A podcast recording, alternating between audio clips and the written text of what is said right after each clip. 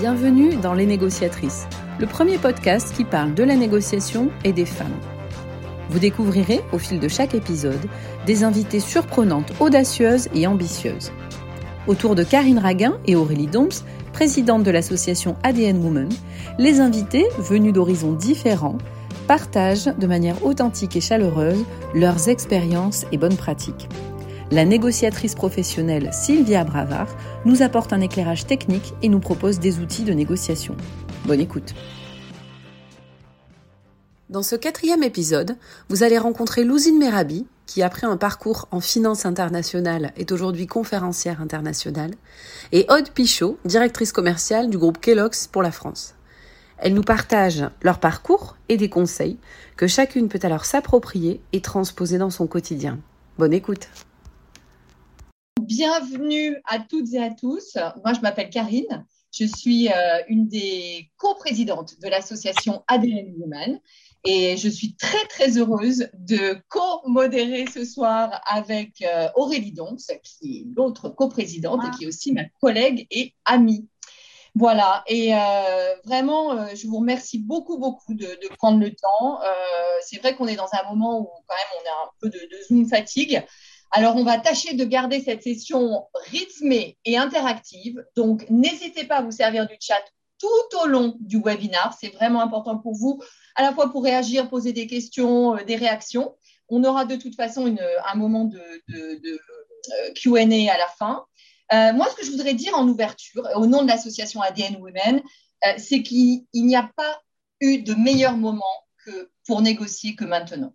Et, euh, et vraiment, c'est important et c'est pour ça qu'on continue à organiser ces webinars pour que, en tant que femme, individuellement et collectivement, on soit à la table des négociations.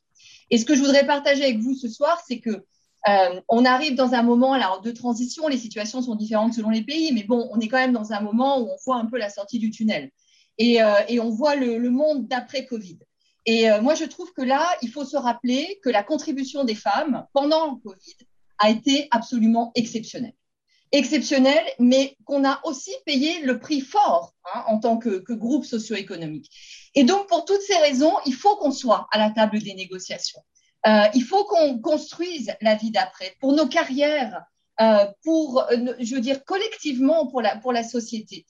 c'est hyper important et je fais vraiment le vœu que ce séminaire nous équipe toutes pour qu'on puisse vraiment faire entendre notre voix. Alors bien sûr, bah, les voix sont diverses euh, et c'est pour ça qu'on essaye toujours d'avoir, on a toujours des intervenantes et des invités qui sont extrêmement différentes et ça sera le cas ce soir encore. Euh, nous accueillerons donc Louzine Merabi euh, et Aude Pichot qui ont pour en commun, elles sont différentes encore une fois, mais elles ont en commun d'être dans des environnements très exigeants, avec des réputations de négociation très dures, et puis elles ont aussi en commun d'être deux femmes absolument fascinantes et captivantes. Voilà, on reviendra sur leur bio un petit peu plus dans le détail. Aurélie, je te passe la main. Merci Karine. Alors effectivement, peut-être quelques mots euh, complémentaires sur ADN Women. Comme vous avez pu l'entendre dans, les, mots de Karine, on est vraiment, euh, un, une association et deux, dans une démarche militante. Euh, c'est important pour nous voilà, de partager à la fois nos constats et nos convictions. notre constat, c'est très simple, c'est que les inégalités sont nombreuses, qu'il faut changer le système et que heureusement, il évolue euh, on a récemment voilà, eu encore un débat sur les quotas dans les comités exécutifs en France, donc on voit que les choses progressent. Et pour autant, euh, voilà, on sait que l'école, le, système dans lequel on évolue aujourd'hui sont encore euh, défavorables aux femmes. Donc notre objectif, c'est vraiment de vous donner des techniques, des outils pour oser négocier et savoir négocier. C'est vraiment ce, qu'on essaye de faire au sein de cette association ADN Women via les podcasts, on t'a parlé Julie, et via les webinars ce soir. Donc, peut-être un petit mot aussi sur ADN Group, euh, qui nous soutient euh, et dont on a aussi euh, une représentante experte ici ce soir. Donc, ADN Group, c'est vraiment un organisme de négociateurs professionnels qui, qui accompagne à la fois des organisations, des entreprises pour résoudre des situations complexes et qui aussi organise des formations. Et voilà, il y a un autre point commun de toutes les femmes ici présentes à l'écran, c'est qu'elles ont euh, eu un lien avec ADN Women et euh, elles sont toutes euh, voilà, expertes en négociation. Donc ce soir, on a un vrai panel d'expertes et à côté de nos deux invités qui vont, qui vont échanger avec nous dans quelques minutes, Donc, on a la chance d'avoir Sylvia Bravard-Meunier, qui est donc vraiment notre experte habituelle dans les webinars et qui est celle qui, en live, essaye de décrypter, de tirer les fils des parcours et des exemples de négociation pour nous donner des clés. Euh, et qu'on ressorte tous et toutes avec euh, un peu plus de professionnalisme en négociation. Donc, merci par avance, Sylvia. Et euh, Julie Crozillac, qui est la grande prêtresse organisatrice à la fois des podcasts, des webinars et, de tout ce que l'on fait chez ADN Woman, et qui voilà, a été aussi à l'origine de cette association et qui préside voilà, un autre bébé ADN qui est ADN Kids, voilà, avec aussi des conférences qui sont organisées et qui sont très intéressante pour ceux qui sont concernés euh, par le sujet de la parentalité. Voilà. Donc voilà pour la petite équipe. Donc on est ensemble une heure et je vous propose que l'on rentre tout de suite dans le, dans le vif du sujet et que l'on laisse vraiment nos, invités témoigner. On va commencer avec, Aude Pichot. Euh, qui est avec nous ce soir. Donc, euh, merci beaucoup, Aude. Alors, on, est désolé, on ne peut pas te voir à l'écran ce soir pour des soucis techniques, mais merci beaucoup d'avoir pu quand même être avec nous. Je te laisse peut-être dire un mot? Oui, bah déjà, je suis ravie d'être parmi vous ce soir et je suis désolée euh, de, ne pas vous voir, mais euh, j'espère que vous m'entendez bien en tout cas euh, et, que du coup, la séance pourra être enregistrée pour le podcast. donc moi, j'ai 20 ans d'expérience en, en, grande distribution, donc j'ai toujours été passionnée par l'univers de la grande consommation, les grandes marques, mais aussi le développement de mes équipes. Et je dirais que ce qui type mon parcours, c'est d'avoir évolué dans un univers qui est très masculin et très compétitif puisqu'en grande distribution, euh, quand je regarde autour de moi, euh, les directeurs des achats euh, sont des directeurs. Je crois qu'il y a une seule directrice aujourd'hui en, place. Et il y a très peu de directrices commerciales également dans, les, dans les grandes entreprises. Bon, merci beaucoup, Aude. On va effectivement, tu vas nous raconter un peu cet univers-là. Mais peut-être avant de parler de ton expérience, je voulais qu'on puisse t'écouter sur ton parcours et sur peut-être ta vocation, ou en tout cas comment tu es arrivée là où tu es aujourd'hui. Euh, voilà, j'ai compris que tu n'étais pas forcément destinée euh, toute petite, euh, que tes parents te rêvaient pas forcément comme directrice commerciale. Donc, est-ce que tu peux nous raconter comment tu es arrivée là et peut-être aussi les défis que tu as dû relever? Je trouve que c'est toujours aussi intéressant de partager sur, sur ces projections de carrière. Alors, en fait, il se trouve que j'ai toujours baigné dans un univers commercial dans mon enfance, puisque j'avais des, parents et, des grands-parents qui étaient dans le commerce. Mais, en effet, je, vous raconterai que euh, ma, maman ne me projetait absolument pas euh, sur ce type de parcours-là. Euh, et que par ailleurs, j'ai du coup acquis un goût du challenge et de la compétition plutôt via le sport, en pratiquant du basket. Et c'est vrai que ça n'a pas toujours été facile pour moi, en particulier lors du démarrage de ma carrière, parce que j'ai énormément manqué de confiance en moi. D'abord parce que je n'avais pas fait la bonne école de, commerce. j'ai un parcours universitaire et c'est vrai que ce n'est pas courant dans le secteur. Et du coup, euh, je n'étais pas complètement à l'aise, je n'osais pas euh, trop intervenir ou me mettre en avant euh, dans certaines réunions. Et il faut dire que j'ai été quelquefois traumatisée par des expériences avec du management masculin pas très bienveillant, voire même un peu misogyne. juste un, exemple à, vous raconter. donc moi, j'ai commencé sur le, ma carrière sur le terrain en tant que chef de secteur, donc c'est commercial dans les magasins pour le groupe Bell. Euh, et, ensuite, j'ai évolué au siège. Et lors du coup de mon, la première évolution, je participais euh, à, la réunion des, managers commerciaux, qui étaient d'ailleurs à l'époque tous des hommes, euh, du coup dans mon nouveau rôle de, siège. Et du coup, lors, lors, de mon arrivée, il y a un de ces managers-là qui, a fait la remarque, qui a dit, mais, mais pourquoi on a invité le commercial terrain, la commerciale terrain à notre réunion? Alors qu'il savait très bien que j'avais été nommée dans mon nouveau rôle. Donc voilà, c'est des, expériences qui peuvent être un peu euh, euh, traumatisantes au démarrage, en tout cas qui ne favorisent pas la, confiance en soi. Euh, mais pour être plus positive, ce qui m'a toujours aidé, c'est d'avoir dans mes, entreprises des rôles modèles féminins, des femmes leaders avec lesquelles j'ai travaillé. Et c'est en les observant, en analysant ce qu'ils faisaient d'elles, des leaders, que j'ai pu du coup me développer. Et ces femmes-là, elles ont cru en moi et elles, elles m'ont souvent aidée euh, en me poussant, mais aussi en me partageant leurs bonnes pratiques. Et euh, je trouve que pour ça, c'est super d'avoir ADN Woman parce qu'il ne faut pas hésiter euh, à, s'appuyer sur nos réseaux féminins pour pouvoir progresser. Merci, Je pense que c'est, enfin, intéressant parce que tu parles de manque de confiance. Tu dis, j'avais pas fait les bonnes études, euh, on me prédestinait pas du tout à avoir une carrière en gros en entreprise, hein, puisque tu l'as pas dit, mais en gros, on, t'encourageait vivement à avoir une vie familiale très riche, mais assez peu une carrière professionnelle. Oui, c'est ça. Euh, est-ce que tu peux peut-être nous dire à partir de quand ou quels ont été les premiers rôles modèles que tu as eus et qu'est-ce qui t'a donné la force finalement de poursuivre ta carrière et d'évoluer euh, là où tu es arrivé aujourd'hui? Ben, les rôles modèles, en fait, j'en ai, j'en ai eu plusieurs et c'est vraiment des femmes euh, euh, qui savaient oser, c'est-à-dire qui savaient euh, assumer leurs différences, qui, m'ont, qui, m'ont, qui m'ont marqué, c'est-à-dire qu'elles. J'ai en tête une de mes mentors dans, ma carrière qui, par exemple, se baladait dans les bureaux sans chaussures. on n'imagine pas des modèles d'hommes qui, faisaient ce type de choses, mais pourtant, elle assumait cela et en fait, euh, ben voilà, c'était super, elle montrait vraiment la voie. Euh, et après, euh, du coup, dans, ma, dans mon enfance, j'ai un personnage en particulier qui m'a vraiment aidé, qui était mon grand-père, puisqu'en fait, il a eu une vie extrêmement difficile, c'est-à-dire qu'il a eu des accidents de parcours importants, il a perdu un bras alors qu'il avait 18 ans, il voulait être pilote automobile. Il a perdu sa femme euh, avec trois enfants bas âge euh, quand il avait 25 ans. Il a fait faillite. Et en fait, il m'a toujours euh, montré que en positivant et en, construisant sur justement les difficultés et en transformant ces difficultés en opportunités, eh ben c'est comme ça qu'on réussit. Et c'est vraiment ce qui m'a vraiment laissé, ce qui m'a aidé dans mon parcours. Et ce qui fait qu'aujourd'hui, j'ai bah, euh, ce courage et cette détermination, cette résilience dans l'univers dans lequel j'évolue. Je, pense que c'est quelque chose qui nous a toutes marqué hein, quand, on a, préparé ensemble, c'est effectivement cette détermination que tu exprimes avec beaucoup de, simplicité et d'humilité et en même temps, voilà, cette, force qui a fait que tu as progressé.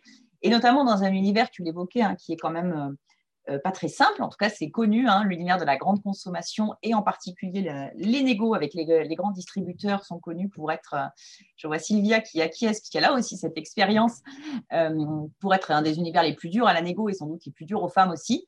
Est-ce que tu peux nous raconter, voilà, qu'est-ce que tu as négocié dans ta carrière, avec qui, quelle partie prenante, voilà, qu'est-ce qu'on négocie quand on est directrice commerciale dans la grande conso, et peut-être ensuite qu'on vienne sur un, sur un exemple de situation de, de négo un peu, un peu complexe.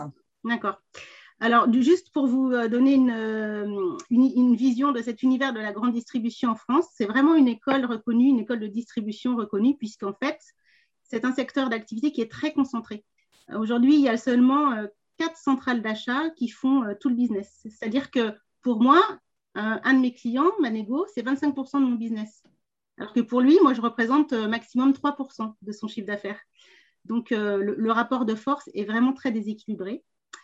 Et en plus, il y a beaucoup de compétition entre toutes ces enseignes euh, qui défendent vraiment leur part de marché euh, autour des prix bas et donc qui refusent systématiquement de négocier des hausses de tarifs.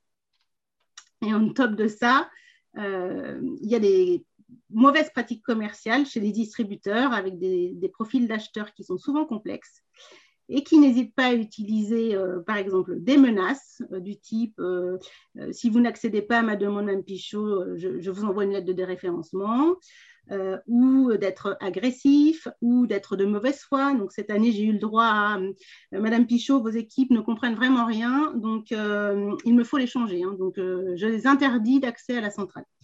Voilà, donc c'est ce type de, contexte qui, qui, voilà. Et comment on fait du coup face à ça, face à ce type de menaces bah, la, clé principale, mais Sylvia vous en parlera mieux que moi, c'est d'être préparé hein, pour euh, pouvoir euh, dégainer euh, tout un tas de recettes. Mais moi, souvent, ce que j'utilise, c'est l'humour. Hein. Par exemple, sur l'exemple de l'acheteur qui me disait J'interdis l'accès à la centrale à vos négociateurs. moi, je lui ai répondu avec humour ben, Écoutez, ça va être compliqué pour vous parce que c'est eux qui ont l'argent. Voilà, donc euh, c'est voilà, des, techniques qui sont euh, certaines fois très utiles pour pouvoir, euh, en tout cas, faire baisser la pression. Et, du coup, peut-être comment toi tu accompagnes, parce que j'imagine dans tes équipes, tu as à la fois des, femmes et des hommes. Voilà, est-ce que comment tu les coaches et tu les accompagnes à faire face à ces négos quand même dans un univers qui n'est pas très bienveillant? Euh, tout à fait. Alors, du coup, euh, évidemment, il y a les formations. Et du coup, euh, ADN a une excellente formation de négociation pour, pour cela. Donc, c'est important d'avoir des équipes expertes qui soient, qui soient formées. Et puis après, en termes d'attitude, que ce soit pour les hommes ou pour les femmes d'ailleurs, moi je les encourage toujours à ne jamais accepter des remarques personnelles, de l'agressivité et les autorise à, vraiment fermer leur cahier et à partir du rendez-vous si, si la discussion a pris des proportions qui ne sont pas acceptables. Ok.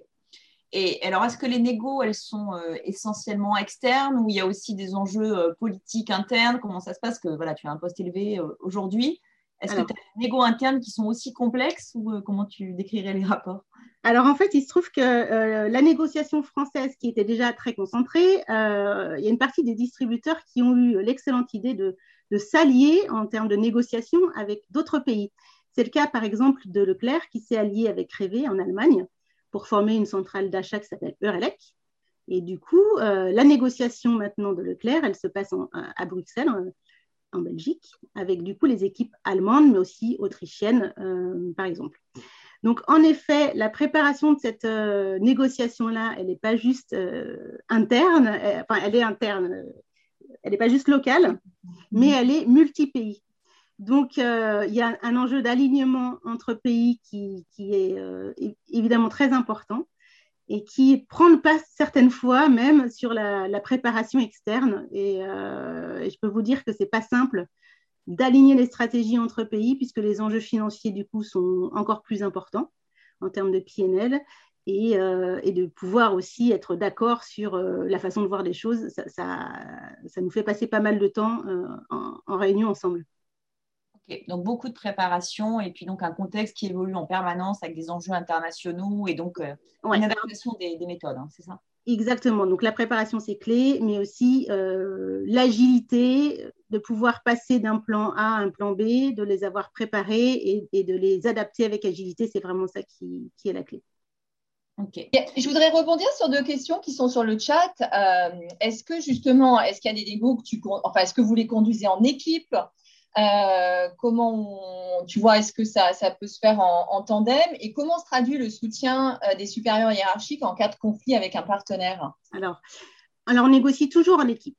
Euh, et d'ailleurs, on prépare toujours la négociation en équipe. Donc, l'important, c'est d'avoir en préambule, évidemment, dans la vision commerciale, la stratégie commerciale, définit des mandats pour chaque négociation et que chaque équipe, donc ce n'est pas seulement les on appelle ça les key account managers, les, donc les négociateurs, mais il y a aussi du coup d'autres métiers dans l'entreprise, par exemple des catégories managers, donc c'est les, personnes qui, euh, vendent les, plans d'affaires, les innovations, euh, les plans merchandising. Donc euh, ils se réunissent ensemble et ils écrivent leur stratégie de négociation. Et cette stratégie de négociation-là, elle, elle est partagée au plus haut niveau de l'entreprise. Donc, mais pas seulement au niveau local, mais aussi partagée avec l'Europe. Euh, et parfois, du coup, on présente plusieurs scénarios possibles avec euh, typiquement euh, différents types de scénarios, mais on paye pour avoir, par exemple, de la part de marché, on limite l'investissement, quitte à perdre un petit peu d'assortiment. Mm. voilà, et du coup, c'est l'Europe qui positionne le scénario et le mandat associé. Et une fois que ça s'est positionné, euh, tout le monde est très clair sur euh, l'attitude et, les marges de manœuvre. Et en fait, c'est comme ça qu'on est euh, très fort face à la grande distribution. Et, après, Aude, de ce que tu nous décris, c'est voilà, tout ça est très préparé, professionnel, rationnel. On a aussi une question qui nous dit voilà, mais comment on fait si on est face à des gens qui vous coupent la parole ou des gens qui ont un comportement complètement irrespectueux, comme ce que tu évoquais? Comment on fait pour mener la négo à bout dans un environnement hostile? Ah bah écoutez, l'essentiel, c'est de recentrer toujours sur euh, l'objet de la négociation, l'enjeu commun et notre objectif commun de trouver un accord. On est là en tant que partenaires commerciaux pour trouver un accord et du coup, euh, c'est assez, assez facile de recentrer la discussion sur notre objectif commun quand ça dérive. Et ça dérive très régulièrement. Donc en fait, je pense que l'habitude mmh. et l'expérience fait qu'on on sait mener ces entretiens-là. En revanche, quand ça, quand ça part sur des attaques personnelles ou des choses qui ne sont pas acceptables, là vraiment, j'autorise encore une fois les équipes à arrêter la discussion. Et il n'y a, pas, a pas de sujet là-dessus. Eh ben, merci. Et puis, alors peut-être, euh, comment est-ce qu'on transpose ça quand, euh, quand, on parle de négociation de carrière ou de salaire quand on est une femme? Puisque voilà, tu, euh, dans les précédents webinaires, on a souvent des expertes qui font des négociations très complètes comme les tiennes. Et après, quand on parle de négociation pour soi, euh, voilà, c'est toujours un autre registre. Donc, est-ce que tu peux nous donner à toi tes, expériences, tes succès, échecs ou, peut-être tes recettes sur la négociation de, de carrière et de salaire en ce qui te concerne? Alors, moi, j'ai toujours su utiliser cette compétence clé euh, en mettant pour mes négos personnels à fort enjeu hein, euh, en place les règles des bonnes négociations réussies. Euh, c'est-à-dire bah, toujours être très bien préparé, analyser le contexte, les rapports de force, faire en sorte de parler aux bons interlocuteurs ou utiliser par exemple un réseau interne pour pouvoir influencer. Et du coup, je peux vous partager des exemples parce que j'ai eu des, réussites, mais j'ai aussi des, échecs hein, sur ce type de négociation, réussit pas à chaque fois. Euh, mais j'ai un exemple en tête euh, qui est un, succès et qui concernait une de mes promotions euh, en tant que manager d'équipe de négociation, justement. du coup, là, j'étais dans le bureau du DRH avec le directeur commercial de l'époque. et on m'a fait une proposition que je n'ai pas jugée correcte dans le contexte parce qu'en fait, l'évolution, la, hausse proposée, en fait, elle était inférieure à la hausse pratiquer euh, pour ce type de promotion dans l'entreprise. Du coup, ce que j'ai fait, euh, bon, d'abord, j'ai montré ma déception euh, avec un peu d'émotionnel et j'ai rappelé mon parcours et surtout mes résultats. Et ensuite, j'ai refusé de façon extrêmement polie de signer l'avenant. Et en fait, ils l'ont déchiré, l'avenant, et la semaine suivante, ils, ils m'ont fait une nouvelle proposition qui correspondait à ma demande. Et j'ai appris par la suite qu'en fait, ils m'avaient calibré sur un autre membre de l'équipe commerciale qui était en poste depuis plusieurs années et qu'il voulait juste pas créer d'écart.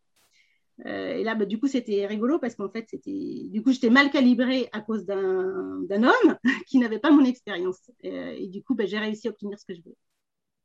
Et du coup, ça, ça Bravo que tu avais quand même connaissance vraiment des pratiques et que tu étais euh, ah, ben bien renseigné. Euh en tant que manager dans les entreprises, on connaît hein, les, pratiques, les usages, et donc c'est en effet plus facile. En revanche, euh, j'ai une, expérience sur laquelle j'ai échoué de la même enfin, sur un autre exemple, euh, où j'ai mis en place cette même stratégie, mais j'avais atteint du coup le niveau euh, maximum des grilles de l'entreprise. et quand on atteint le niveau de grille max, il n'y a plus de négo possible. Et du coup, là, j'ai arrêté de négocier le niveau de salaire, mais j'ai plutôt du coup négocié euh, de la formation. Donc, j'ai obtenu de la formation et c'est une autre façon d'obtenir euh, euh, bah, des, avantages qui ne sont pas de la rémunération, mais qui sont importants pour une carrière. Ok, bah, bah, merci parce que je pense que tu, tu, fais partie des rares, des rares professionnels de la négo qui arrivent à s'appliquer des techniques euh, de négociation commerciale à la propre négo de carrière. Donc, je trouve que c'est intéressant, mais je vais peut-être laisser aussi la parole à Sylvia euh, pour, euh, pour essayer peut-être de tirer quelques, quelques messages de, ton témoignage, Aude. Oui, merci Aurélie. Merci Aude. plein de choses intéressantes évidemment dans ce que nous raconte Aude. Donc je ne sais même pas quoi dire tellement il y en a à vous raconter, mais je vais peut-être parler des pouvoirs en négociation, puisque Aude, dans son premier exemple, nous dit qu'effectivement, elle avait, euh, du mal peut-être avec euh, ce qu'on appelle le pouvoir personnel, c'est-à-dire euh, l'école qu'elle avait faite, ou peut-être ce qu'on attendait d'elle, ce que ses parents attendaient d'elle, et que peut-être ça l'a un peu freinée au début. surtout que certains l'avaient utilisé comme tel en la rabaissant, en disant Ah ben tiens, il y a une commerciale terrain qui est là alors qu'on est au siège, et alors que c'était plus son rôle. Euh, ça fait poser cette question des, pouvoirs qu'on a en négociation et ce qui vous donne du pouvoir dans une négo. Alors, généralement, il y a le pouvoir institutionnel. C'est euh, par exemple le parcours que je peux avoir ou l'entreprise que je représente, le titre que j'ai. Ça joue beaucoup. Hein. Il y a des entreprises où vous avez des titres qui vous dévalorisent euh, parce que vous êtes responsable national, réseau, quelque chose. Alors en fait, vous êtes directeur commercial, donc ou directrice évidemment.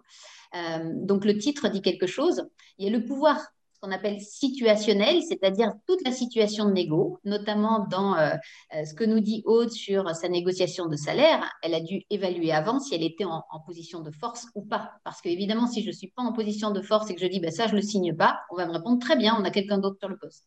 Donc évidemment, je dois identifier quel est mon rapport de force dans cette négociation qui va me donner ce pouvoir situationnel.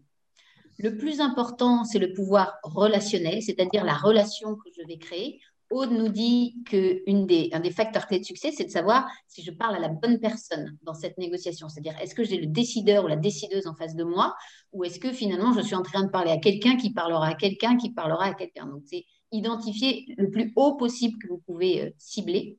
Et le dernier pouvoir, et non des moindres, c'est notre pouvoir personnel.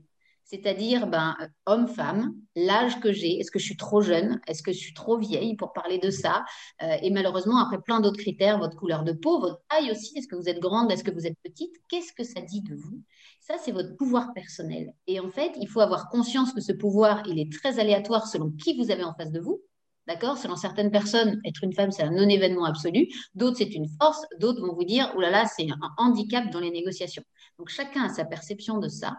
Il faut en être conscient de ce que vous projetez comme pouvoir. Et la leçon que nous dit Aude, et notamment en citant euh, son manager qui osait se balader pieds nus dans les couloirs, ce qui était une offense, tout le monde se dit, mais comment elle peut faire ça? Eh bien, elle ose, elle a conscience de son pouvoir personnel, elle a conscience que parfois, en la voyant débarquer comme ça, euh, tu vas te dire, ah, mon Dieu, mais cette femme-là, elle n'est pas à la hauteur d'eux, et finalement, quand elle parle, tu à la hauteur d'eux. Et donc, c'est d'accepter que notre pouvoir personnel, parfois, puisse être un problème pour l'autre, et d'assumer que c'est un problème pour l'autre et pas pour vous. Et donc, si pour vous, vous pensez que être une femme dans ce rôle de négociatrice, c'est un problème, tant pis pour vous. Mais pour moi, ce ne sera pas un problème et vous ne me transférerez pas votre problème. Et donc, il faut avoir conscience de ces quatre pouvoirs qui, bien sûr, ce n'est pas vous qui les avez, c'est votre interlocuteur qui vous les octroie. Est-ce que je suis impressionné par la boîte que vous avez, par votre titre, par la situation de négo, par votre pouvoir personnel? Et, euh, et c'est vraiment important de pouvoir jouer sur chacun d'entre eux, en être conscient. Et pour se donner de la confiance, Aude a raison de dire qu'elle va puiser de la confiance parfois sur des rôles modèles, euh, parfois sur ses expériences, parfois sur ses expériences pro pour justement nourrir ses négociations à titre perso. Trouvez ce qui vous fait du bien pour nourrir votre confiance et pour, à un moment donné, ce mot qu'on aime beaucoup chez ADN Woman, oser, oser votre euh, pouvoir personnel et, oser rentrer en négociation, même si vous n'êtes pas très à l'aise sur, euh, sur votre confiance. Sylvia, si tu, si tu me permets, je voudrais juste dire sur les quatre pouvoirs, parce qu'on a beaucoup parlé du début, Aude a partagé avec nous aussi son début de carrière. Et je pense que ce qui se passe en début de carrière a beaucoup d'impact justement sur la façon dont on évalue nos pouvoirs, et en particulier notre pouvoir personnel. Euh, parce que ce qui va se passer dans les premiers emplois ou dans les premiers stages, c'est quand même très structurant euh, pour la façon dont on se voit. En tout cas, moi, j'ai souvent observé ça, et en particulier pour les femmes. Et donc, du coup, ce que je voudrais dire, c'est que une des façons aussi de se soutenir les unes les autres, je pense, c'est aussi d'être des rôles modèles pour les plus jeunes qui arrivent euh, sur le marché de l'emploi. Voilà, je trouve ça super important. Et encore une fois, je pense que ça, permet vraiment de prendre conscience, parce que comme tu disais, Sylvia, les pouvoirs, ils nous sont aussi donnés par quelqu'un d'autre. En tout cas, l'autorisation nous est donnée par quelqu'un d'autre. Et euh, voilà, donc soyons des rôles modèles les unes pour les autres, à tous les âges, mais en particulier, je pense, quand on, démarre, en tout cas, sa carrière. Et je rebondis sur ce que tu dis, Karine, parce que tu as vraiment raison là-dessus. Des fois, sur les pouvoirs qu'on a, c'est l'avis de quelqu'un d'extérieur qui nous fait tellement de bien. Parce que une négociation récemment que, que j'ai accompagnée, la personne me dit, voilà, je dois négocier mes tarifs avec une grosse boîte. Sylvia, ils vont me massacrer. Et je vais dire, mais attends, on va rentrer dans l'analyse de ton rapport de force. Il me dit, non, non, mais c'est simple, Sylvia. En face de moi, j'ai une boîte qui pèse des milliards d'euros. Moi, je pèse 100 millions.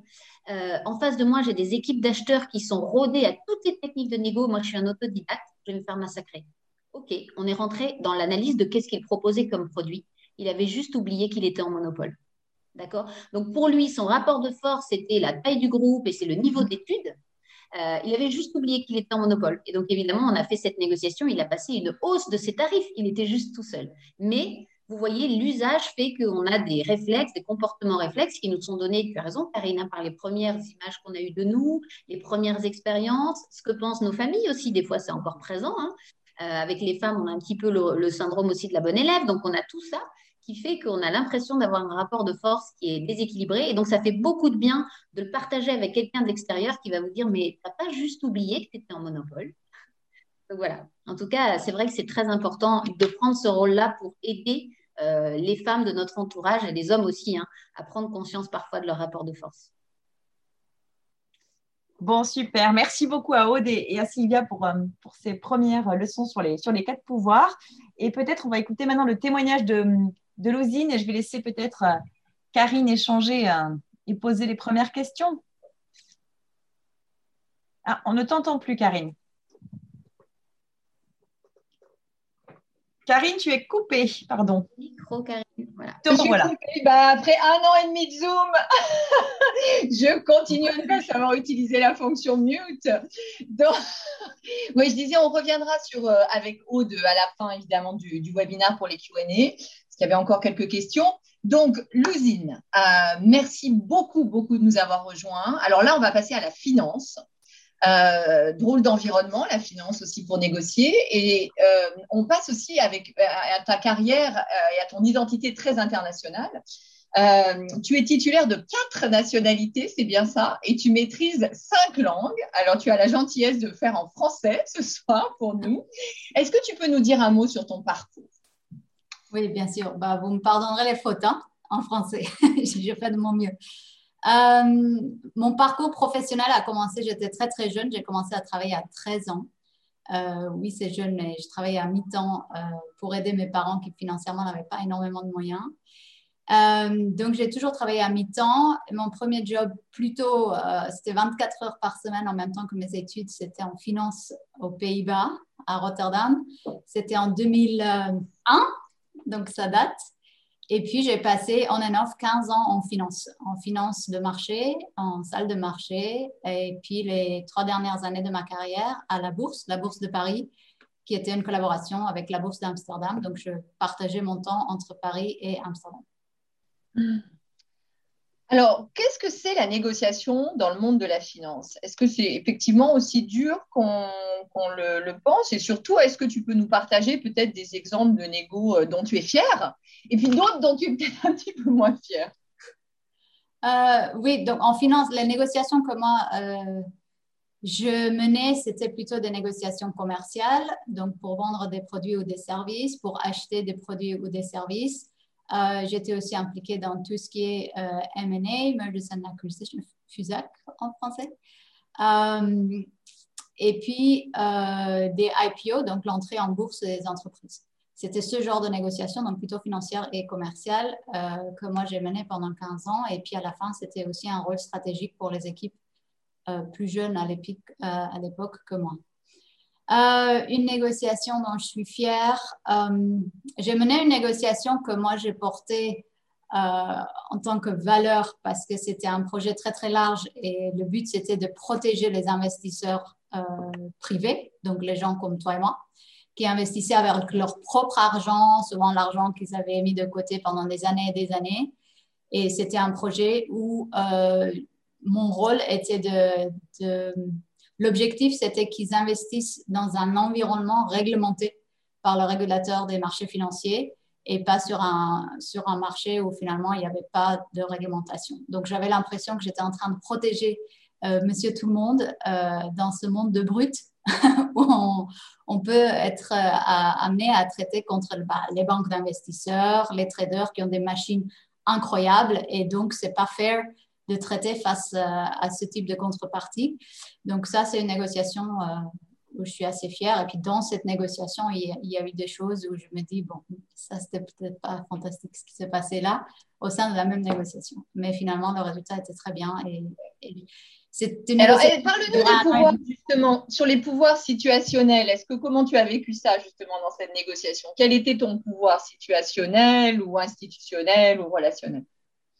Euh, pouvoir situationnel, c'était surtout la langue parce que ça c'était surtout aux Pays-Bas. Une grande partie de la négociation était aux Pays-Bas. Je suis néerlandaise d'origine, donc je parlais la langue, je connaissais la culture. Donc par rapport à mes collègues masculins français, ben, j'avais cet avantage euh, qui était euh, très important dans cette négociation. Et donc c'était moi la, lead qui prenait la lead sur cette négociation par, ma pouvoir, par mon pouvoir situationnel, en l'occurrence la langue.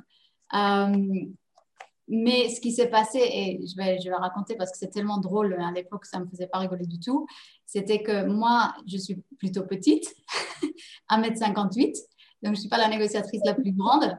Et j'étais, euh, j'étais en train de négocier un projet, donc c'était déjà en, jeu. Et puis au bout d'un moment, il y a un, des, un membre de contrepartie qui change. Et c'est un homme néerlandais qui arrive, et lui, il est extrêmement grand, 2 mètres, quelque chose comme ça.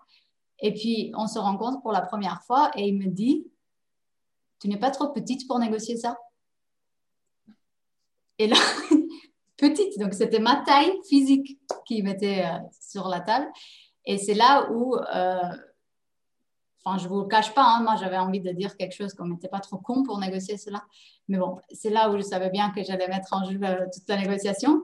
Mais je vous le dis, c'est ce que je pensais honnêtement. Euh, mais c'est là où il faut réfléchir très vite et il fallait être conscient de son propre ego, ses émotions, tout ça et en même temps trouver une façon de sortir de cette situation parce qu'il y avait d'autres personnes dans cette salle qui avaient entendu ce qu'il avait dit. Et donc, pour pas mettre quelqu'un mal à l'aise ou euh, briser son ego, etc. Une des pires choses qu'on puisse faire, c'est vraiment euh, faire perdre la face à quelqu'un. Et je suis plutôt fière de ce, que, ce qui s'est passé parce que c'était tellement rapide que ce n'était pas vraiment réfléchi. Mais ce que je lui ai dit, j'ai dit, tu penses que quelle serait la taille minimum pour pouvoir négocier quelque chose comme ça? Mais avec un ton un peu rigolo. Donc, je ne l'ai pas fait perdre la face, je n'ai pas non plus fait un silence horrible pour que, voilà. Et très vite, je lui ai dit, écoute, euh, je suis impliquée dans cette négociation depuis le début, si je peux te montrer tout le progrès qu'on a déjà fait, est-ce qu'on peut continuer? Et là, il s'est rendu compte que c'était quand même assez stupide ce qu'il a dit, et puis on a pu avancer. Donc l'humour, une fois encore, comme Aude, hein, l'humour qui permet de, de faire des, des pirouettes et de sortir des situations.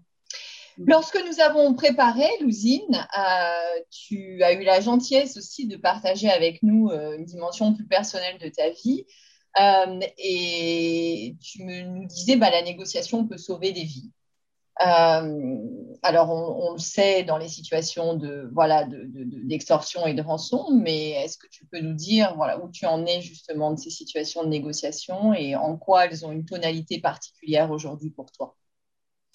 Euh, oui, donc c'est une histoire que je ne partage pas euh, dans toutes les formations, mais je suis, euh, je suis OK de le partager avec vous ici. en fait, après 15 ans de finance, j'ai décidé de changer de parcours professionnel. j'ai quitté, j'ai fait une formation en coaching, tout ce qui était développement personnel, j'adore ça. Et puis, j'ai décidé de lancer ma propre mini-entreprise. Et je pensais vraiment être au top de ma carrière parce que je faisais enfin ce que je voulais, j'allais transmettre ce que j'avais appris, etc., etc. Et je lance mon auto-entreprise à Paris en février 2017. Et en mars 2017, on a la mauvaise nouvelle qu'il y a quelque chose qui ne va pas avec mon fils. Mon fils, à l'époque, il avait que 5 ans. Et on me dit, il a une maladie, on ne sait pas laquelle, mais il y a scénario A, B et C. Et scénario C, le pire, c'est une myopathie qui s'appelle Duchenne. Euh, donc, c'est une maladie qui fait que les, patients ils perdent leurs muscles petit à petit. Il n'y a pas de traitement euh, et tous les patients meurent de cette maladie-là. L'espérance de vie est assez courte, environ 20-25 ans. Et là, je me rappelle, je commence une négociation avec la vie, ben, avec moi-même, avec Dieu. Je ne sais pas qui était la contrepartie, c'était une contrepartie invisible. Et puis, je mets tout sur la table. Je dis, s'il te plaît, pas du chêne. S'il te plaît, pas cette maladie-là. S'il y a une maladie, donne-la à moi. Euh, je, me rappelle même, je, faisais des signes pour dire, en fait, si c'est pas du chêne, je promets que je vais travailler pour un ONG de ton choix le reste de ma vie. Euh, mais je le sentais vraiment comme si j'étais en train de négocier, sauf que ma contrepartie ne répondait pas, euh, pas avec des mots en tout cas. Et, c'est là où je me suis rendu compte que la négociation, finalement, on le fait en permanence à l'intérieur de nous-mêmes aussi. On négocie avec soi-même, on négocie avec Dieu, si on croit en Dieu, on négocie avec la vie, on négocie avec des circonstances. C'est en permanence, mais on ne se rend pas compte, sauf parfois quand on veut une réponse et qu'on n'entend pas forcément avec des mots euh, émotés. Et euh, oui, mais le fait de connaître les notions de négociation et d'avoir eu la chance d'avoir été formé par ADN, dans ma carrière euh, quelques années avant, euh, m'a fait prendre conscience du pouvoir que je n'avais pas dans cette négociation-là. Parce que voilà, c'était la vie qui allait me donner cette réponse et pas ce que je voulais moi. Et de dire, OK, je n'ai pas de contrôle sur cette partie-là, alors qu'est-ce que je peux faire? Qu'est-ce qui me reste comme pouvoir? Qu'est-ce qui me reste comme contrôle? Qu'est-ce qui me reste comme choix? Et c'est là où, trois mois plus tard, après toutes les analyses et tous les examens, on a appris que en effet, malheureusement, c'est bien Duchenne. Mon fils a la myopathie de Duchenne. Euh, il n'y a toujours pas de traitement. Et le jour du diagnostic, j'ai décidé, euh, avec mon mari bien évidemment, de partir à Dubaï. Donc, on est parti de Paris à Dubaï pour lui donner la meilleure vie possible. On y est toujours. Je vous parle de Dubaï. Euh, j'adore la vie ici. Tout va très, très bien. Et euh, voilà, tournure de vie. Et bien évidemment, depuis, bah, je négocie en permanence avec les médecins, avec euh, le corps médical, avec ma famille, avec mon mari, avec lui, avec tout le monde pour prendre des décisions parfois très difficiles au cours de, cette vie et de cette maladie tu négocies en étant très impliqué émotionnellement. Euh, est-ce que pour autant, tu appliques les mêmes techniques? Bah, En fait, la première technique qu'on apprend aux clients, c'est quand ils sont impliqués émotionnellement, de sortir de la table de négociation, de ne pas faire partie de l'équipe de négociation. En entreprise, c'est relativement facile. Quand on a la, possibilité de choisir qui on met, quand il y a une grande équipe, bah, on met cette personne en avant. Là, en l'occurrence, c'est mon fils je suis et émotionnellement impliquée et euh, décideur. Donc, c'est double ce qu'il ne faut pas faire, mais en même temps, je n'ai pas le choix. Euh, c'est moi la négociatrice de la famille. Mon mari, il n'aime pas négocier, donc c'est à moi de le faire. Et en même temps, c'est à moi de décider. Et en même temps, je ne peux pas euh, arrêter la partie émotionnelle. Je ne peux pas dire, bon, là, je mets ma casquette négociatrice et puis j'oublie qu'il s'agit de mon fils. C'est juste pas comme ça, on ne marche pas comme ça. Et donc, il faut faire face. Et la première chose, c'est bah, de s'en rendre compte je sais qu'en étant impliquée émotionnellement, je sais qu'en étant décideuse de cette situation, bah, j'ai des blind spots. Il y a des choses que je ne vois plus et il y a des choses que je vais peut-être réagir plus vite que si je n'étais pas euh, impliquée émotionnellement. Et cette prise de conscience aide à, bah, en faire face et du coup dire, OK, je vais être émotionnellement impliquée, comment je peux me protéger de ça? Et, parfois, ça m'est arrivé de, faire appel à un de mes camarades dans négociation surtout dans la partie euh, préparation, pour dire j'ai ça à négocier, c'est très important. J'ai tout préparé. Est-ce que tu peux juste jeter un œil? En tant que personne extérieure et me dire est-ce que j'ai rien oublié, est-ce que c'est bien ça, et on y va. Donc voilà, la prise de conscience et de dire encore une fois A, B, C, je contrôle pas, qu'est-ce que je contrôle? Et on y va à fond sur la partie où on peut contrôler, où on peut aviser, où on peut euh, impacter, faire un changement. Ouais, encore une fois, le regard extérieur pour comprendre là où on a le, là où on peut avoir du contrôle.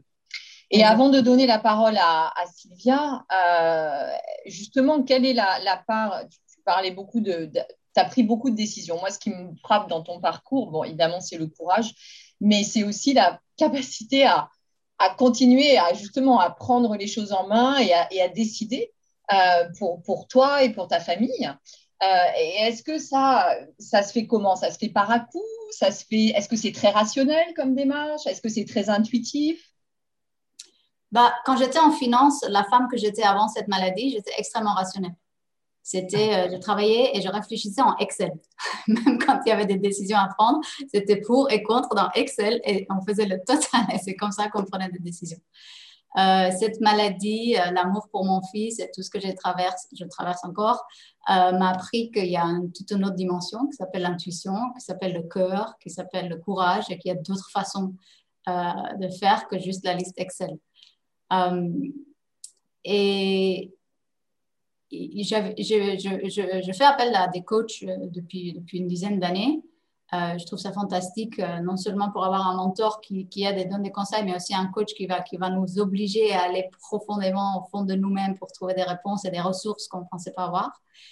Et puis, euh, au bout d'un moment, je lui parle d'une décision encore une fois importante à prendre concernant les médicaments qu'on allait donner à mon fils ou pas, parce que les effets secondaires étaient juste horribles. Mais en même temps, si on n'allait pas donner l'accélération de cette maladie pourrait se faire plus vite. Donc, c'était une décision hyper difficile à prendre. Et puis je lui parle et je dis, mais si je fais ça, il y aura ça, si je fais ça, il y aura ça, je ne me pardonnerai jamais s'il se passe ça. Et elle m'a dit quelque chose qui est incroyablement vrai et, que j'utilise beaucoup dans mes décisions, mais aussi quand j'aide mes propres clients. C'est parfois, on n'a pas forcément peur de la décision qu'on va prendre et des conséquences de cette décision, mais de comment on va se traiter soi-même quand on fait le mauvais choix ce blame qu'on va avoir, ce, mm. les choses négatives qu'on va se dire, c'est ça qu'on craint. C'est pas forcément la mauvaise décision, mais c'est comment on va se, aller auto-défoncer en fait. Donc elle a dit, si tu peux tout de suite aller à ça et travailler sur tout ce qui est pardon de soi, l'amour de soi, l'empathie vers soi-même, c'est là où tu oseras prendre plus vite des décisions importantes parce que tu dis si jamais l'avenir montre que c'était la mauvaise décision, parce que ça, on sait toujours dans l'avenir, hein, c'est jamais dans le, moment, dans le moment même, sinon ce serait facile. C'est des décisions importantes et parfois vitales à prendre et on saura plus tard si c'était la bonne ou la mauvaise. Mais il faut avancer, il faut prendre une décision basée sur les informations qu'on a aujourd'hui. Et bah, ça, ça m'a beaucoup aidé parce que j'ai fait une sacrée négociation de paix avec moi-même où il y a eu une sacrée dose de, pardon, de laisser aller, de laisser tomber, de lâcher prise sur beaucoup de choses. Et j'ai commencé une nouvelle relation avec moi-même pour dire, alors ma cocotte, tu vas avoir prendre beaucoup de décisions importantes, tu vas faire des erreurs, ça c'est garanti. Et maintenant, il va savoir faire euh, ce qui est le mieux pour ton fils, mais aussi ce qui est le mieux pour toi et savoir se pardonner quand, quand l'avenir montre que tu as fait des, des mauvais choix. Euh, et ça, ça me donne beaucoup de, plutôt une tranquillité d'esprit pour dire, bon, de toute façon, il faut avancer, je vais faire des erreurs, c'est vrai, comme tout le monde, mais on avance. Parce que ne pas mm. décider est parfois pire que, que faire le mauvais choix. Mm. Merci, moi j'aime beaucoup ta perspective. Pardon, ouais, non, vraiment génial, la paix avec soi. Mm. Je vais juste dire un mot aussi pour dire, bon, bien sûr que c'est un témoignage extrêmement atypique et, très bouleversant et que ce qui est assez impressionnant et qu'on voit aussi dans le chat, c'est comment toi, Lusine, tu as réussi à, en t'appuyant sur tes expériences, ton parcours, euh, voilà, te trouver des ressources par des techniques, des outils et qui font que là, tu me donnes une image d'une femme très forte. Et tu avais partagé aussi avec nous euh, euh, que tu avais quand même fait le choix de continuer une activité, et c'est ce que tu expliques ce soir. Hein. tu fais du coaching, tu fais de la formation. Ça, c'est pas évident et on t'a pas, voilà, tout le monde n'a pas compris ce choix. Est-ce que tu peux nous dire aussi les décisions que tu as prises pour ta carrière dans ce contexte personnel exceptionnellement dramatique et difficile? Bah, j'avais déjà quitté la finance avant le diagnostic. Donc ça, c'était vraiment euh, pas à cause de mon fils que j'ai quitté la finance. Ça, c'était déjà décidé. Mais quand j'ai lancé ma boîte et que j'avais même pas mon premier client et qu'il y a eu tout ça, bien évidemment, euh, tout a, j'ai, dû refaire le choix pour dire bon, bah, j'arrête de travailler pour m'occuper de, cet enfant malade. Et au début, moi, j'ai juste pensé à on va à Dubaï. Ça, c'était mon premier objectif pour dire euh, parce que j'ai demandé au neurologue, j'ai dit mais qu'est-ce que je peux faire pour lui? Et après avoir dit rien, j'ai dit non, mais ça, c'est pas acceptable. Il y a bien quelque chose. Qu'est-ce que je peux faire? Qu'est-ce qui lui fera du bien? Et il m'a dit trois choses le soleil, la natation et la kiné. Je dis kiné, tu peux voir n'importe où. Soleil et natation, Dubaï. On part à Dubaï. Je m'en fous. Il y a la plage, il y a les piscines, on va aller à Dubaï. Donc, les trois premiers mois après diagnostic, je faisais ça. Et mon objectif, c'était de dire, je vais aller à Dubaï, je vais donner la meilleure école possible, la meilleure maison possible, le meilleur tout ce que je peux financièrement. Et après, on verra bien ma carrière. Mais je ne pensais pas travailler euh, la première année. Sauf que, euh, active comme je suis et, tout le temps partout, j'ai rencontré euh, une délégation de mon école de commerce à Dubaï qui m'ont invité pour prendre un verre. On a pris un verre et puis l'organisateur me demande Mais toi, tu fais quoi? Je dis bah, Je fais du coaching. Il dit Ah, ça tombe bien, j'ai besoin d'un coach et je veux absolument que ça soit française parce que je m'exprime mieux en français. Et je dis, écoute, euh, tu es encore dans les cartons et des valises et tout. Je dis, écoute, donne-moi le temps de m'installer déjà et après on verra. Et je ne pouvais pas commander quelqu'un d'autre non plus parce que bah, je ne connaissais personne à Dubaï. Et donc, il me dit, OK, pas grave, je t'attends. Et donc, un mois plus tard, il m'envoie, alors, c'est bon, tu es installé? Et j'avais tellement envie de coacher, j'avais tellement envie de travailler. Je dis, ouais, c'est bon. Et là, comme une folle, j'ai fait les papiers, les contrats, les machins, etc. Et j'avais mon premier client. En plus, c'était un client, c'était un homme très exigeant, très, il parlait très, très vite. Donc, c'était tout de suite dans le dur. Et, ça s'est très bien passé. Ça s'est très bien passé. Et, ça me donnait tellement d'énergie. Euh, après six mois de juste penser qui est, quel est le meilleur hôpital, le meilleur médecin, et ceci et cela, ça m'a donné tellement d'énergie que j'ai dit, mais je ne peux pas pas travailler. J'ai toujours travaillé. Comme je vous disais, j'ai commencé à 13 ans. Et aujourd'hui, je travaille parce que je l'aime, parce que j'aime travailler et parce que le travail, pour moi, c'est ma pause c'est ma pause où il y, a, voilà, il y a moins de stress que la vie de tous les jours, et il y a moins de décisions importantes que la vie de tous les jours. Et quand je travaille, je respire et ça me donne de la force pour affronter ce qu'il y a dans la vie euh, personnelle. Donc mm. oui, et, tous les jours, je me dis, est-ce que je fais le bon choix? Parce que bien évidemment, en travaillant, bah, je peux passer moins de temps avec mon fils. Euh, c'est un choix euh, difficile à prendre tous les jours, mais ça me donne tellement d'énergie de travailler que je dis, moi, je pense que personnellement, je suis une meilleure maman parce que je travaille. Et donc, je continue de travailler. Et euh, l'autre jour, c'était ma fille qui me disait, j'avais encore raté le coucher du soir, et elle me dit, mais maman, pourquoi tu travailles, toi? Et, comme réflexe, je voulais dire bah, pour gagner de l'argent, pour payer pour tout. Et là, j'étais, oh, stop. Et j'ai répondu, bah, parce que j'aime ça. Toi, tu aimes aller à l'école, n'est-ce pas? Oui, bah, moi, j'aime travailler. Et je suis super contente de cette prise de conscience, de ne pas avoir sorti la réponse classique, d'avoir dit, bah, parce que j'aime ça. Et toi, tu, plus tard, tu vas travailler aussi, si tu veux et si tu veux. Bravo. les rôles modèles, les mères rôle modèles. Donc, je pense qu'effectivement, pour ta fille, c'est un, c'est un cadeau aussi de parler d'ambition et de. Bah, encore une fois, l'avenir le montrera. Hein. Si jamais le, destin de mon fils était qu'il meurt euh, la semaine prochaine, je vais peut-être regretter ce choix. Et là, il va faire de nouveau une négociation avec moi-même. Mais euh, voilà, et puis il y a beaucoup de femmes qui me jugent hein, dans ce monde euh, parce qu'elles ne travaillent pas et puis elles s'occupent de, leurs enfants. Et puis très bien si c'est ça qu'elles veulent, mais moi j'ai besoin de travailler et donc je travaille. Bravo Lousine et merci de, partager, d'avoir partagé cette expérience, cette vie, une partie de ta vie. Sylvia, hmm. la scène est à toi. Oui, merci beaucoup Lousine. Euh, c'est vrai que je pense qu'on a bien fait de, de faire ce choix-là et que tu aies pu partager ça parce que ça parle à beaucoup de gens, je pense. Euh, sur des choix de maman qu'on fait parfois, sur la maladie qui nous tombe dessus. Euh, et, ce, voilà, c'est, très émouvant pour moi de commenter ça. Ça change un peu des négociations de, salaire, évidemment. Et en plus, je m'adresse à une négociatrice professionnelle comme moi, Lousine. Euh, il y a plein de notions, évidemment, qui sont extrêmement importantes dans ce que nous partage Lousine, notamment d'accepter le non négociable. C'est-à-dire que c'est la limite de la persévérance il faut tenter, on y croit, il faut aller jusqu'au bout. Puis à un moment donné, il faut se dire, OK, mais ça, il faut que je l'accepte. Et donc, c'est ce courage dont, on fait preuve, l'usine, pour se dire, voilà, maintenant, ça, je ne peux plus discuter, la maladie, elle est tombée. Maintenant, comment je continue la négo, comment je cherche d'autres solutions? Et ça, je pense que ça, peut se transposer dans plein de situations. D'un moment donné, se dire, voilà, c'est la limite de ma persévérance, là, il faut que j'accepte ça. Et du coup, qu'est-ce que je peux négocier d'autre? Qu'est-ce que je peux faire euh, autrement? Ça, je trouve que, c'est très important euh, ce qu'elle nous dit là. Elle nous parle de ces biais. Le biais émotionnel est un énorme biais, évidemment. Quand on, c'est pourquoi on est très mauvais pour négocier avec nos enfants. C'est parce qu'on a de l'amour pour eux. C'est souvent sur les gens avec qui on aime qu'on négocie le moins bien. Parce qu'évidemment, ils nous font pitié, ils nous font, ils nous font euh, toucher une corde sensible. Euh, on se dit, ah, quand même, les pauvres, etc. Et évidemment, si j'ai quelqu'un dans la rue qui vient me voir et qui me dit, s'il te plaît, je peux jouer avec ton téléphone, s'il te plaît, je peux jouer avec ton téléphone, s'il te plaît, je peux jouer. Au bout d'un moment, je vais lui tourner une baffe, mais jamais je lui prête mon téléphone. Et quand cette personne-là, c'est mon fils de 12 ans avec ses petits yeux bleus et qui me dit ça avec un petit sourire en coin, mais il y a un moment, je lui passe mon téléphone. Pourquoi je négocie très très mal Parce que évidemment, j'ai ce, biais-là émotionnel. C'est ce que nous dit l'usine. Et ça nous emmène vers avoir conscience de ces biais, et notamment, on l'a déjà dit plein de fois, hein, mais pour bien préparer, une, pour bien conduire une négociation, il faut la préparer. D'accord? Ça, on l'a dit des millions de fois. Ouais, mais il y a des fois, tu n'as pas le choix. Et euh, par exemple, ça m'arrive souvent qu'une copine me dise Sylvia, tu, peux m'aider parce que je dois négocier mon salaire? bien sûr, c'est quand ta négo Dans trois minutes. OK, donc là, pas, on laisse tomber. Donc maintenant, c'est l'intuition. D'accord? Et là, je vais devoir faire confiance à mon intuition parce que le briefing qu'elle va me faire va tenir en une minute. J'ai ensuite une minute pour lui dire ce que je ferai à sa place et on a une minute de questions avant son rendez-vous. Et donc, c'est vrai que de temps en temps, il faut lâcher certaines choses, avoir conscience des biais. Le biais, ça peut être le manque de préparation. Donc, peut-être que je vais faire des erreurs dans ce que je fais, sauf que je n'ai pas le choix. C'est ce que nous dit Lousine idéalement, la personne qui négocie, c'est pas celle qui décide, c'est pas celle qui a le lien émotionnel.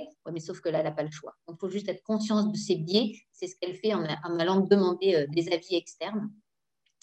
Et, la dernière notion euh, de cette expérience avec son fils qui, qui, est merveilleuse à partager, encore une fois, merci beaucoup, Lousine, c'est le non négociable. Parce que tu dis, il y a trois choses qui feront du bien à mon fils c'est la kiné, c'est le soleil et la natation. Ouais, mais il y a aussi le fait que tu le nourrisses euh, de d'espoir, de, joie de vivre, de gaieté, etc.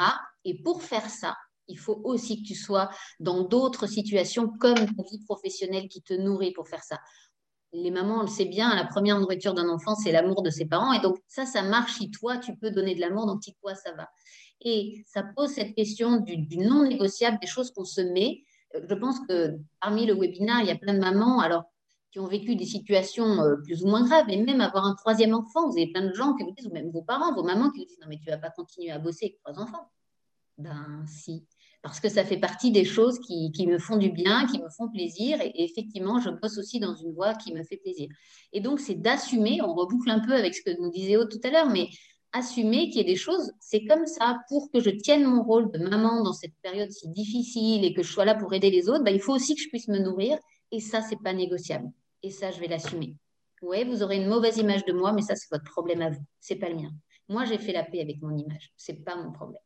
Et donc ça, je trouve que c'est des notions qui sont hyper intéressantes.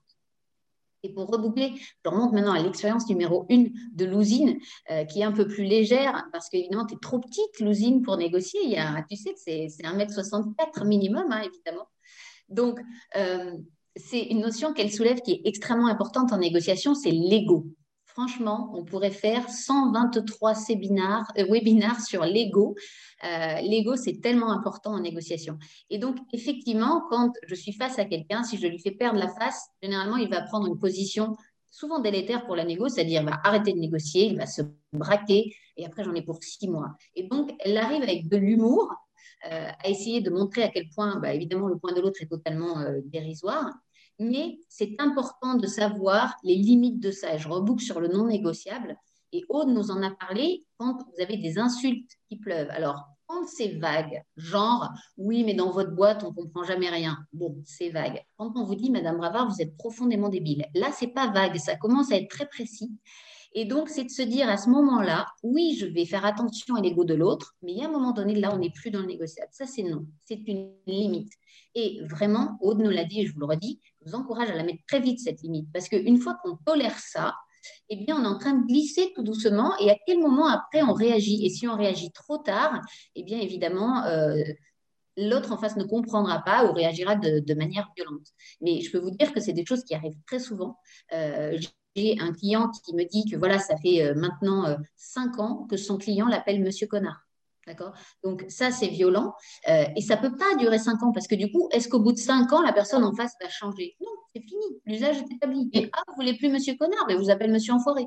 Donc, voilà. Et du coup, ça fait partie des choses non négociables oui, il y a des choses qu'on peut retourner avec de l'humour, ce qu'elle fait très bien l'usine, sans abîmer l'ego de l'autre. Et après, il y a, ça suffit. Là, vous avez Justement, euh, Sylvia, comment tu fais euh, face à ce type de, Pour arrêter quand c'est non négociable pour toi, comment tu l'exprimes et comment tu mets fin à ce type de comportement euh, Parce que là, tu n'as pas envie de faire de l'humour? non, je n'ai pas envie de faire de l'humour. Alors, ça dépend de mon rapport de force, malheureusement. C'est-à-dire que, ben, évidemment, si c'est un manager demain qui s'adresse comme ça à moi, je vais être très violente, très virulente, voire le menacer. Euh, d'accord, par rapport au RH, etc. Maintenant, si c'est mon plus gros client, euh, que les moyens de rétorsion que j'ai envers lui ne sont pas les mêmes, ben, c'est là qu'on est dans la zone de grille, en fait. Et comment je réagis face à ça? Donc, des choses pour le faire, des, astuces, ça peut être déjà de ne pas cibler brut la personne, mais dire, je pense que euh, il faut que nos entreprises se parlent de manière cordiale, en tout cas respectueuse. Donc, je ne dis pas que tu as besoin d'être respectueux, je vais parler des entreprises. Euh, je vais dire, je pense qu'il est, bien que les esprits se calment. D'accord? Donc, j'ai des, phrases un peu globales, mais je suis très ferme en disant, en tout cas, moi, je suis venue ici pour négocier. Alors, je peux tout à fait entendre que les propositions que je vous fasse ne vous conviennent pas, euh, que vous attendiez autre chose de ma part. Ça, je peux tout à fait entendre. Par contre, je n'accepterai pas que vous m'insultiez. Donc, je préfère vous le dire maintenant. Maintenant, si ça venait à se reproduire, je mettrai un terme à cette discussion et je prendrai les mesures nécessaires. Mais voilà, j'ai pas envie que ça se passe comme ça. Je pense vraiment qu'on peut revenir à une relation qui est cordiale. En fait, je viens de vous fermer une porte, je vous en ouvre une autre. Je pense qu'on peut y arriver. Euh, et donc, voilà, je, pense qu'on va faire les efforts nécessaires aujourd'hui pour euh, se parler de manière euh, tout à fait correcte. D'accord? Je viens de vous fermer une porte, voire en vous menaçant. Et puis, je vous en ouvre une autre pour que vous ne perdiez pas la face et que vous encouragez à revenir dans quelque chose d'acceptable. C'est peut-être là où l'équipe peut avoir un sens aussi, le fait de, négocier en équipe pour, euh, pour euh, comment dire, reformer le cadre.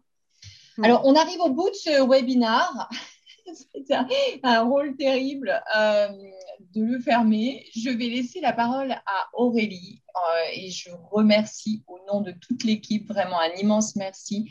Lousine, Aude, Sylvia, Julie. Et euh, Aurélie, quels sont les next steps? Alors peut-être, et je, rajoute voilà, encore un mot de remerciement aussi pour, pour tous les participants et participantes qui nous ont suivis. On a essayé de répondre à quelques questions au fil de l'eau et, j'espère que vous partagez des clés. Merci aussi euh, beaucoup à Sylvia. Euh, peut-être en termes de prochaines étapes, on voulait déjà vous communiquer la, date de notre prochain webinar. Euh, voilà, avec deux nouvelles invitées, avec euh, des parcours très, très différents, des histoires complémentaires. Donc, ce sera le jeudi 8 juillet à 18h également. Donc, vous aurez aussi les informations, comme d'habitude, par, LinkedIn et notre groupe ADN Woman. donc, le 8 juillet à 18h. Et donc là, deux profils très différents.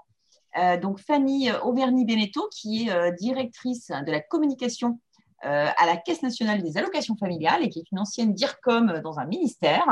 Et on aura Florence Guillaume, qui est une commandante de gendarmerie et qui est aujourd'hui également, euh, euh, qui travaille aussi dans un, dans un ministère. Donc, deux profils qui ont aussi évolué dans, un, dans des environnements un peu différents de ceux qu'on a eu l'habitude de couvrir, hein, à la fois politique et bien sûr la gendarmerie. Euh, donc le 8 juillet à 18h, vous êtes les bienvenus, parlez-en à vos réseaux et on sera ravis de, pouvoir écouter ces deux nouvelles invitées. D'ici là, connectez-vous sur LinkedIn, ADN Women et podcast Les Négociatrices. Merci beaucoup à tous, à toutes. À vous. N'hésitez pas à nous envoyer des messages sur LinkedIn. Et bonne soirée. Merci beaucoup. Au revoir. Au revoir. Merci. C'était un nouvel épisode des négociatrices. Par leur générosité, leur partage et leur enthousiasme, chacune des invitées nous montre qu'une autre façon de faire et de vivre est possible. La négociation est à la portée de chacune. À nous de nous emparer de cet outil efficace. Si l'épisode vous a plu, n'hésitez pas à nous laisser une pluie d'étoiles sur votre plateforme d'écoute. Retrouvez toute notre actualité et nos informations sur www.adngroup.com.